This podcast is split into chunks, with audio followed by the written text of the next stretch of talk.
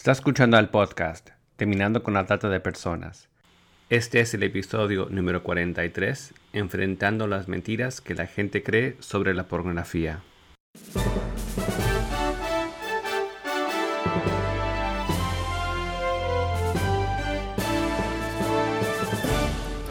Bienvenido al podcast Terminando con la trata de personas. Mi nombre es Gilbert Contreras. Y mi nombre es Virginia Contreras. A través de nuestros episodios, que se emitirán cada dos semanas, buscaremos empoderarlo a usted con herramientas para estudiar el asunto, ser una voz y hacer una diferencia para terminar con la trata de personas. Buenos días Virginia. Buenos días Gilbert. Una vez más, acá estamos en nuestro podcast. El tema del día de hoy va a ser... Enfrentando las mentiras que la gente cree sobre la pornografía. Virginia, en el libro Lost Undercover, an FBI Agent's True Story, se revela cómo el agente del FBI, Pat Livingston, pasó varios años encubierto en una operación masiva contra los capos de la pornografía de los Estados Unidos. ¿Por qué pasó la industria de la pornografía de ser algo investigado por la conexión con la mafia a ser repentinamente algo aceptado como solo una industria de entretenimiento más? Bueno, hay muchas razones y una de ellas es que el consumo de la pornografía está casi naturalizado hoy en día. Existe una falta de comprensión del efecto de la pornografía en la cultura es que la pornografía está en todos lados y es muy accesible. En su teléfono puede descargarse una aplicación. Y el mundo está lleno de imágenes sexuales. Cualquiera puede ver y escuchar representaciones de sexo en películas, anuncios, en el arte y en la música. Y también necesitamos considerar la conexión con el individualismo y el egoísmo extremo en las sociedades de hoy en día. Es ingenuo pensar que lo que haces en secreto no afecta a nadie más. Las visiones seculares sugieren que el sexo hace que todo vaya mejor, y esta visión del sexo ve a la actividad sexual como algo que alivia la soledad, el aburrimiento, la ira y el estrés. En esta visión, en esta cosmovisión, el, sexo no solo hace la vida mejor, sino que el mercado secular se puede valer de él para vender cualquier cosa desde motocicletas hasta dentífrico o zapatos. Si uno añade una imagen sexual a un plan de mercadotecnia, es casi seguro que tenga más éxito. Entonces, una vez más, está naturalizada la pornografía. Algunos creen que los impulsos sexuales no se pueden controlar una vez que se estimulan y que no deben reprimirse. En este punto de vista, los individuos no creen en reglas o en límites y pueden hacer lo que les venga en gana con quienes quieran. En cambio, la cosmovisión bíblica nos muestra que Dios creó a los hombres para tener comunión con Él. Cuando solo hay pocas personas hablando sobre el mal de la pornografía y específicamente del consumo de la pornografía como ahorrando el blanco del diseño de Dios para vivir la sexualidad, es muy fácil para las personas imaginar, incluso para algunos cristianos, que esto no es un gran problema. Exactamente. Hace un tiempo leí un artículo donde se señalaba que hace más de dos décadas el sociólogo Peter Berger acuñó el término estructura de plausibilidad, estructura de plausibilidad, para describir los sistemas socioculturales de significado, acciones o creencias que son básicos para la vida comunitaria y tienden a ser incuestionables por los individuos en una sociedad determinada. En esta línea de pensamiento, si le hubieras dicho a alguien hace 50 o 100 años que no tuviera relaciones sexuales antes del matrimonio, incluso si él transgredía o ella transgredía, todavía estaría de acuerdo en que la abstinencia tiene sentido y es lo correcto. Esta idea era una parte axiomática de su estructura de plausibilidad, su sentido compartido de significado con la cultura más amplia. Pero hoy lo que la Biblia afirma sobre el sexo y la sexualidad está tan radicalmente fuera de sintonía con lo que es común en la cultura, por lo que no podemos esperar más que resistencia a la visión cristiana. Nuestras creencias bíblicas ya no son parte de la estructura de plausibilidad cultural en nuestras sociedades. No sé si sabías que aproximadamente 4.2 millones de sitios web son pornográficos. ¿Sabías que se envían aproximadamente más de 2 mil millones de correos electrónicos pornográficos todos los días? Quizás lo peor de todo esto es que según diversas investigaciones, el grupo de consumidores de pornografía en Internet más grande y de más rápido crecimiento tienen entre 12 y 17 años. Lamentablemente es así, y como hicimos referencia en otro podcast, el hecho es que el Internet es tanto amigo como enemigo. El Internet proporciona acceso ilimitado a información útil de todo tipo, pero también está contaminado con contenido no regulado, y la pornografía a menudo lo invade sin previo aviso. Y para hablar de este tema tenemos un invitado en el día de hoy. Adelante con la entrevista. Buenos días. ¿Podría presentarse? Muy buenos días. Sí, claro. Bueno, mi nombre es Fred Gearman y sirvo al Señor aquí en los ministerios de Pure Life. Actualmente trabajo como coordinador de relaciones con donantes. ¿Qué son los ministerios Pure Life? ¿Cuál es su visión y su misión? Bueno, los ministerios de Pure Life somos un ministerio que se enfoca en discipular hombres, generalmente hombres cristianos que han caído en el pecado sexual habitual, hombres en la iglesia que están atrapados y desean una salida. También a través de programas de consejería telefónica ofrecemos ayuda para las esposas de esos mismos hombres y además de manera telefónica también ofrecemos consejería para las mujeres quienes luchan contra la lujería también. No es un pecado ni, ni una lucha que solamente tiene que ver con los hombres, ¿cierto? Así es. ¿Ustedes están eh, ubicados en Estados Unidos? ¿Esa es la audiencia de trabajo? Sí, nos ubicamos aquí en, el norte del estado de Kentucky. Tenemos muchos que son parte de nuestra audiencia que hablan español y viven en los Estados Unidos. Por eso quisiera preguntarle cuál es la línea telefónica para poder ponerse en contacto con ustedes. Nuestra línea telefónica 859-822-4444. Y también tenemos un 1-800 number que sería 888 Pure Life. 888 Pure Life. Perfecto. Vamos a poner todos estos recursos y los, la información al respecto en la base de datos de nuestra página. Quería preguntarle a qué se debe la epidemia de pornografía en esta generación. Bueno, la gran proliferación de la misma, ¿no? La facilidad de acceso, la explosión y el renombre y la fama del Internet, la proliferación de una sociedad loca por sus pantallas y sus aparatos. ¿eh? Hoy día la pornografía se convierte en, simplemente en una cosa más para ver en nuestras pantallas, en nuestros aparatos, donde sea y cuando sea. En suma, es el agravamiento de la moral común. El mundo no tiene compás moral. Estamos en los tiempos finales, ¿no? Estamos llamando al mal bien y el bien mal. Es una locura. El mundo en el cual nos, nos encontramos es una locura total. Lamentablemente, ya no se trata de que si su hijo va a ver la pornografía, sino cuándo. Nuestro enemigo es extremadamente astuto. Sin duda, Satanás, a través de los pornógrafos, están apuntando a, esta generación. Parece que la industria pornográfica está tratando de enganchar a los consumidores más jóvenes. Si ellos pueden enganchar a un niño de 8 y 10 años, es mucho menos probable que esos niños busquen una salida, ni mucho menos encontrar una.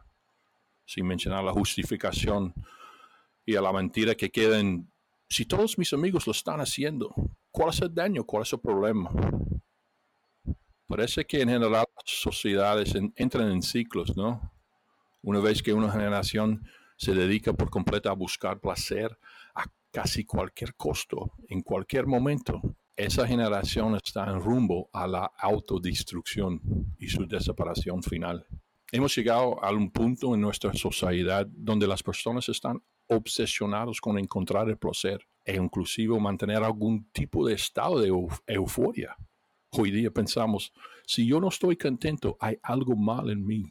La sociedad actual se opone y rechaza completamente solo la idea de la incomodidad y la inconformidad. más nuestros aquí en los ministerios de Pure Life, no estamos juzgando a nadie. Todos nosotros aquí en el personal pasado o presente estábamos atrapados en la inmoralidad sexual. Y cada uno de nosotros nos considerábamos y nos evaluamos nosotros mismos como adictos a la lujuria, de una forma u otra.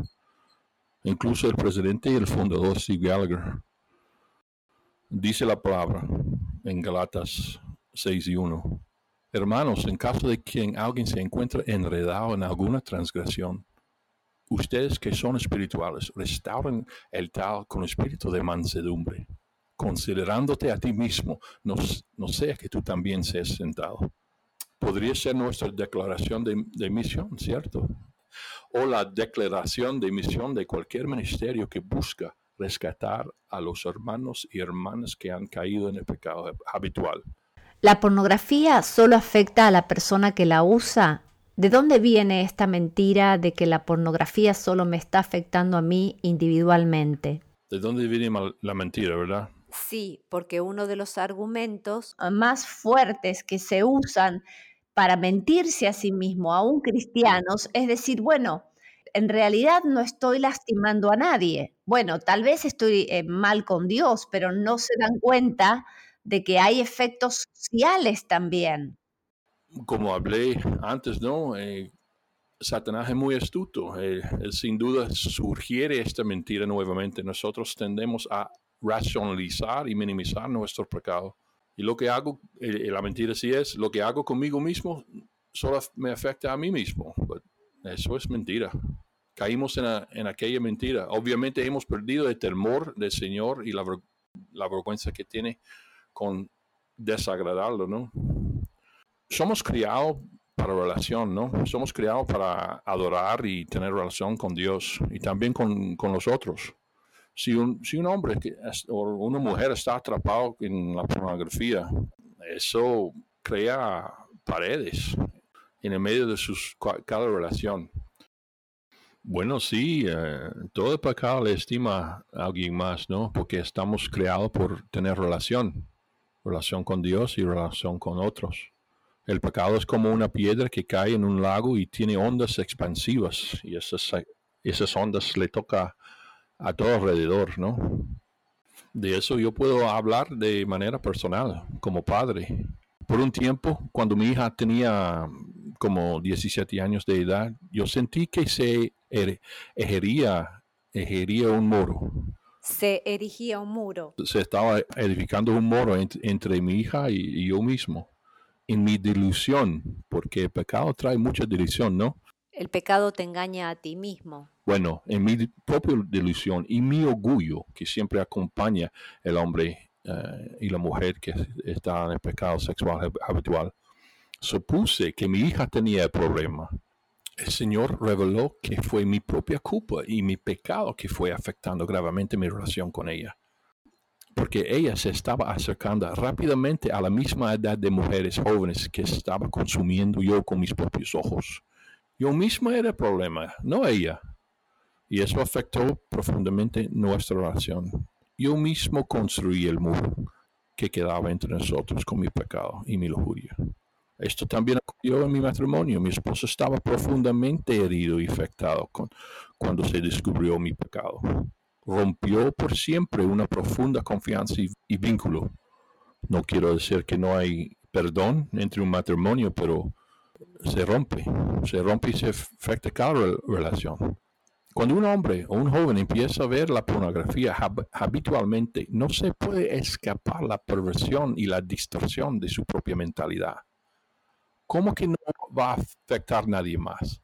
Si es heterosexual, el hombre ya no tiene una perspectiva saludable hacia las mujeres. Él mira a todas las mujeres como un objeto, un objeto de sus propios deseos y fantasías. Su filtro mental, si podemos decirlo así, su filtro mental está muy dañado, sino destruido por completo. Depende a lo largo del tiempo que está mirando la pornografía, ¿no? ¿Cómo que no va a tener problemas en sus relaciones con mujeres? El tipo anda completamente solo en la vida.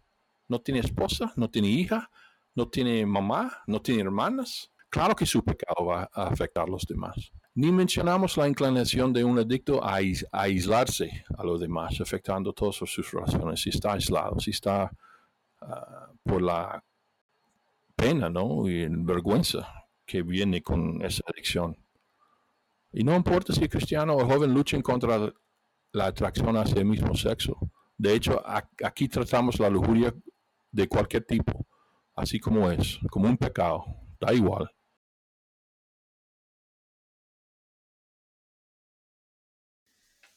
Muy claro. Eh, usted mencionó el tema de la adicción, por eso quisiera también preguntarle cuál es la diferencia entre los que solo luchan con la pornografía y los que tienen una adicción a la pornografía. Bueno, esa pregunta tiene dos partes, ¿cierto? Primero, ¿qué es luchar? ¿Luchar contra qué? La pornografía. Si la pornografía es algo que uno tiene que buscar, hay que sentarse frente a la computadora a abrir un app en el celular, que sea YouTube o otra cosa. ¿Dónde queda la lucha? Ahí no se queda la lucha, ya es demasiado tarde luchar. La lucha en sí queda dentro del corazón del hombre. Voy a leer de la, la Biblia de las Américas, ¿no? Santiago 1, 13 a 15. Que nadie diga cuando es tentado, soy tentado por Dios porque Dios no puede ser tentado por el mal.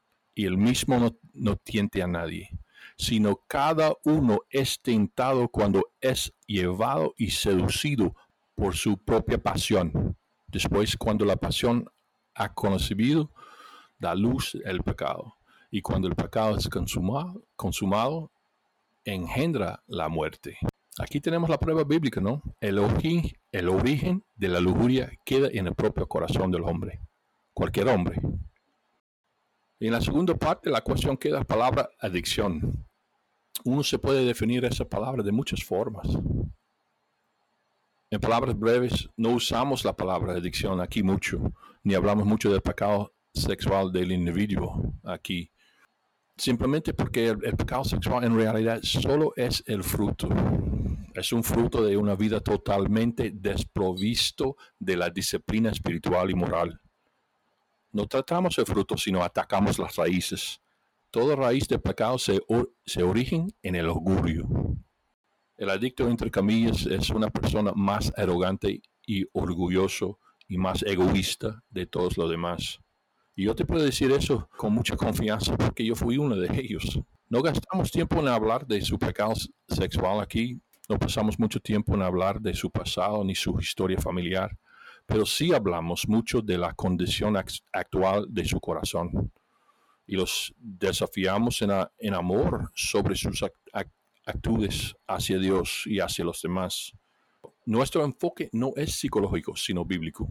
Y gracias a Dios y por su, gloria hemos tenido bastante éxito y tenemos muchos testimonios muy lindos de vidas completamente transformadas a través del arrepentimiento sincero y el proceso de la santificación.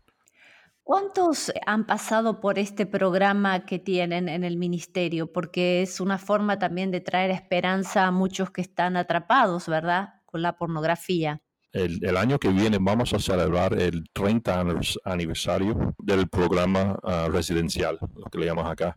Ahora mismo tenemos 75 camas. Tenemos, eh, tenemos espacio de... No están llenos todo el día, todo el tiempo, ¿no? Pero... Una pregunta. Si es residencial, ¿cuánto tiempo es que se quedan con ustedes en su programa? Muy buena pregunta, muy buena pregunta. ¿Cuánto tiempo? Por muchos años el, curso fue como seis, siete meses. En 2015 extendieron el curso de, de, seis a siete meses a nueve. Y si los estudiantes, los alumnos, los, los hombres de la iglesia están, vienen con corazones cauterizados, si somos honestos, estos son tan duros en su mentalidad y su, corazón que toma más tiempo. Siguen, si, es un programa voluntario, ¿no? Si ellos deciden que va a seguir los caminos del Señor, va a submitir al, proceso. El adicto en sí es dos cosas, es muy egoísta y no tiene disciplina. Cuando yo decidí participar en el programa como estudiante, ya mi mi vida eh, era como un, desastre. Yo sabía que me faltaba mucha disciplina, mucho más disciplina espiritual. yo miré el programa como ya voy a volver al, al bootcamp, ¿no? Voy a, necesito volver al entrenamiento básico con Jesús. Y por eso vine. Hoy en día el programa entonces es de nueve meses que la persona vive con ustedes. Nueve meses, pero, pero hay algunas excepciones. Muchos alumnos, yo mismo, yo, yo sabía, bueno, yo sentía, yo sentía el Espíritu Santo que me estaba diciendo que extenderme dos meses más. Y si, si yo no lo hago, si yo, si yo no submito al, al Espíritu Santo, eh, el, voluntad del Señor, no estaría sentando aquí hablando con ustedes, ¿no? Es una cosa... Porque no es solamente de entender intelectualmente, sino permitir una obra de Dios en nuestras vidas. Por eso es un tiempo que cada uno eh, necesita saber cuánto le lleva esta transformación, ¿verdad? Esta metanoia. La, cruz, la cruz es chocante. Y el intercambio que representa la cruz es, muy simple, pero no es fácil. Nosotros uh, confundimos, yo creo, en inglés y tal vez en español también, la diferencia entre simple y fácil. El Evangelio es simple. Lo que nos ofrece eh, el Padre Santo a través de su Hijo Jesús es un intercambio de vidas. Nuestra vida por la vida de Jesús. Y es, una, es un intercambio total. Tener mi propia vida y servir a Cristo. Y así no es. Dice la palabra que hay que tomar su cruz, ¿no? Negarse a sí mismo y anda, y anda con Él. ¿Y, ¿Y cuál es el intercambio? No es como lo que decimos en inglés, no brainer. Eso no tiene cerebro para aguantar a mi, mi, vida si Dios mismo le está ofreciéndome el, el, el de él, el, Zoe en el, en el, griego, ¿no? El Zoe de él me está ofreciendo. ¿Algo más que quisiera agregar? Ok. Bueno, con mucho gusto y gra gracias de nuevo por la oportunidad de estar con ustedes. Nuestro website es en inglés purelifeministries.org purelifeministries.org. Tenemos recursos en español y eh, tenemos una, una, página en sí especialmente uh, para eso. De nuevo, si está en los Estados Unidos y, y quiere y tiene pregunta, puede marcar al 888 Pure Life o el número, el número local 859 824 4444. Muchísimas gracias por este tiempo y una vez más los felicitamos y adelante con esta obra. Gracias Fred por estar con nosotros. Virginia, ¿qué otra cosa quisieras enfatizar en estos minutos finales? Como hemos mencionado en el podcast número 16, que lleva por título La industria pornográfica tiene víctimas, la adicción a la pornografía tiene un gran impacto negativo en las relaciones. Los seres humanos estamos diseñados para tener relaciones y necesitamos la interacción social y el sentido de comunidad, pero no la falsa intimidad que proporciona la pornografía. Como muchos señalan, cuando las personas se vuelven adictas a la pornografía, comienzan a perderse la construcción de esas conexiones reales. Y es más, a medida que los adictos se vuelcan más hacia la pornografía y la adicción sexual, pueden perder por completo su deseo de tener relaciones sexuales reales.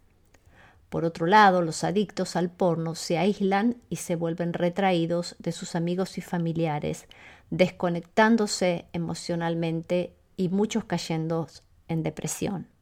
Por lo tanto, como decíamos anteriormente, la pornografía tiene efectos negativos y la pornografía sí tiene víctimas. Esta es una de las razones por la que realizamos anualmente nuestra campaña de la cinta blanca contra la pornografía. Este año la fecha es del 22 al 28 de septiembre y para más información y recursos pueden visitar nuestra página www.espaciosdetransformación.com www.espaciosdetransformación.com